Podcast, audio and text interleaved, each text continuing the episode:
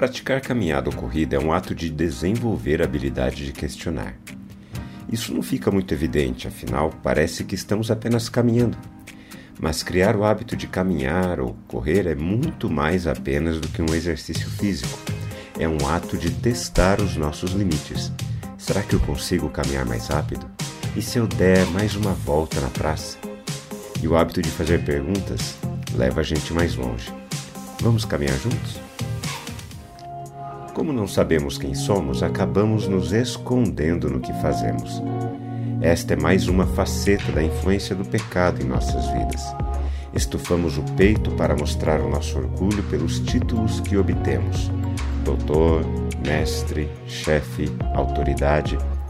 Quanto mais uma pessoa necessita demonstrar as suas credenciais, mais ela revela sua fragilidade e insegurança. Por isso, pessoas assim são tão veementes e intensas em seus posicionamentos. A percepção que elas têm da sua fragilidade leva-as a querer esconder a qualquer custo esses sentimentos. Assumem uma postura de elevação como uma casca de proteção contra os outros. Pessoas com uma postura religiosa apenas revelam o quanto são inseguras com relação a si mesmas texto de hoje nos diz: Então regressaram para Jerusalém.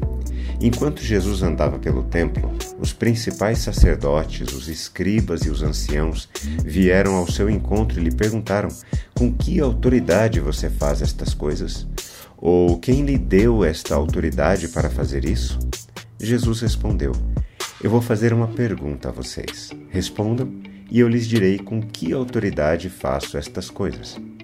O batismo de João era do céu ou dos homens? Respondam. E eles discutiam entre si. Se dissermos do céu, ele dirá: Então por que não acreditaram nele? Se, porém, dissermos dos homens, é de temer o povo, porque todos pensavam que João era realmente um profeta. Então responderam a Jesus: Não sabemos. E Jesus, por sua vez, lhes disse: Então eu também não lhes digo com que autoridade faço estas coisas. A reação das autoridades religiosas para o episódio no templo não demora a vir. Uma delegação de representantes dos grupos principais que compõem o sinédrio interroga Jesus: Com que autoridade você faz essas coisas? Ou quem lhe deu esta autoridade para fazer isto? As perguntas deles eram outro modo de dizer: Quem você pensa que é Jesus? Jesus não lhes responde diretamente. Em vez disso, Seguindo um costume rabínico, Jesus propõe outra questão. O batismo de João era do céu ou dos homens?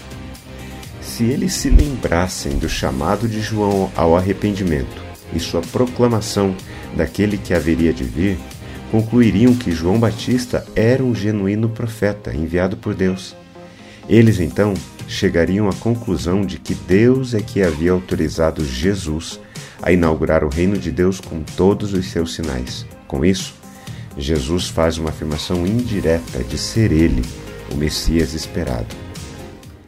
Quando refletimos na palavra de Deus, precisamos responder a ela. Eu quero orar por mim e por você.